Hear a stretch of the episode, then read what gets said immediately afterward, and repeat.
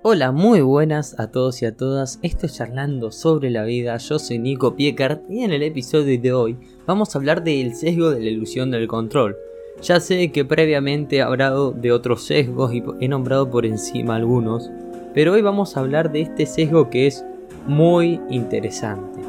El sesgo de ilusión de control es un factor que lleva a muchas personas a realizar acciones altamente arriesgadas. Lo hacen porque tienen la creencia de que cuentan con un nivel de alto control sobre una situación, cuando en realidad no la tienen. Así que si te interesa saber más sobre este sesgo, quédate y comenzamos.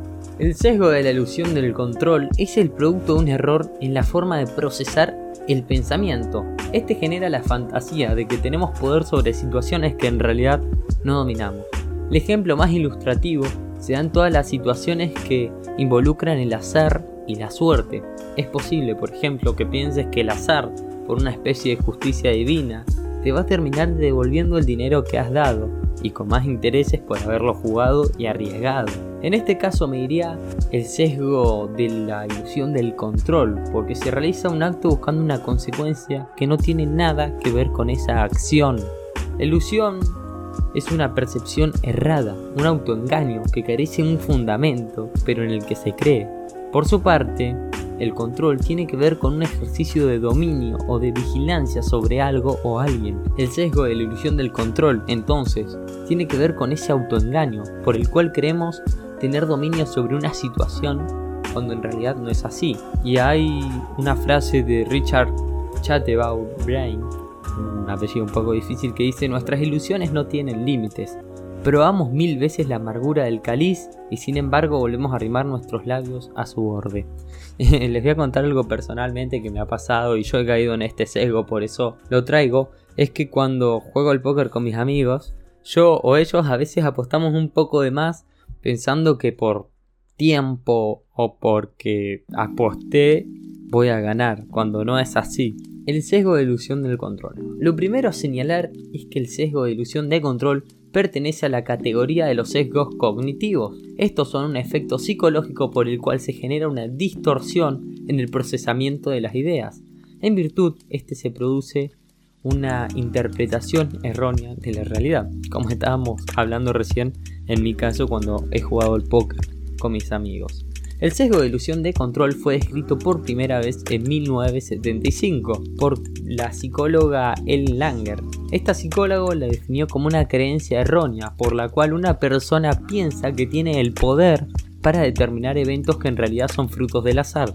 Otro ejemplo que tal vez es más general y más común. Cuando jugamos en el Monopoly tenemos una casita, un hotel y está la última propiedad que es la más cara y hacemos como una especie de ritual o decimos va a salir esto, va a salir y creemos que por decir eso, por hacer el ritual, por pensar que va a salir, nos va a salir, cuando en realidad es fruto del azar. Quien incurre en este sesgo cognitivo piensa que el control sobre los resultados que tiene ese control en los resultados de cierto evento. Pero no es así. En general, se trata de eventos de azar, como vengo diciendo. En estos es mucho más difícil establecer cuál fue la causa exacta que produjo ese resultado específico. Ya sabiendo de qué es el sesgo, que, es, que creemos tener control sobre algo que no es, vamos a hablar las características de este sesgo cognitivo. El pensamiento de las personas con sesgo de ilusión de control tiene una serie de características que fueron definidas por L. Langer en su trabajo, la misma que lo definió puso sus características, obviamente. Probó, incluso en laboratorio, que tales características aparecen en quienes presentan este sesgo cognitivo. La primera es que eh, es el control a partir de una elección. Quienes tienen este sesgo piensan que su control aumenta si ellos personalmente pueden hacer la elección. Por ejemplo, cuando el jugador de lotería selecciona los números. O cuando voy a agarrar los dados y digo tiro este primero, tiro este después o apuesto esto.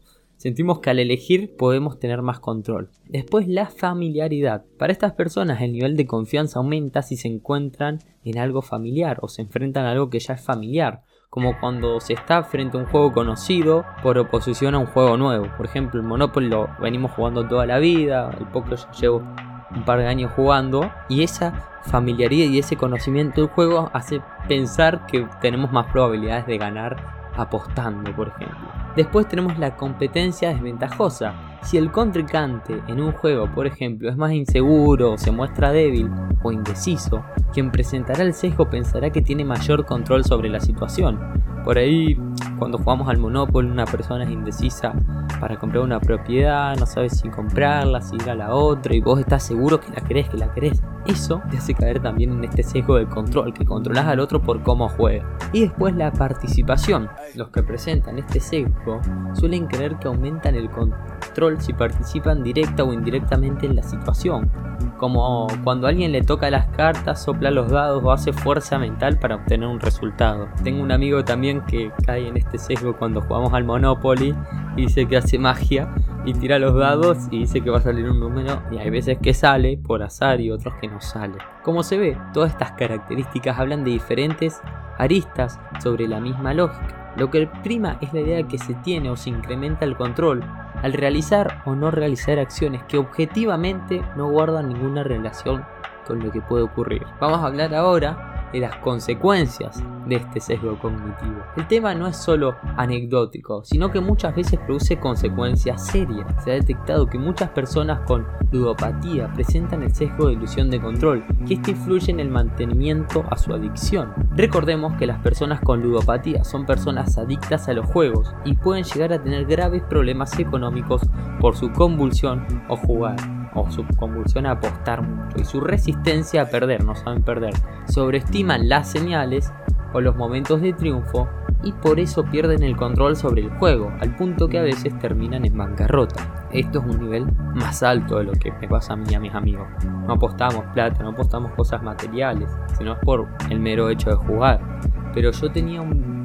El bisabuelo de mi mamá, o sea, mi tatarabuelo, perdió todo porque era ludópata y tenía este sesgo evidentemente, perdió casa, autos, todo. Imagínense, era ludópata y tenía este sesgo y lo llevó a la mierda, al mismísimo pozo. Algo similar ocurre con las decisiones que tomamos en nuestra economía personal. No son pocos los que invierten dinero a partir de corazonadas o coincidencias, en lugar de hacerlo a partir de razonamientos bien definidos y cálculos técnicos.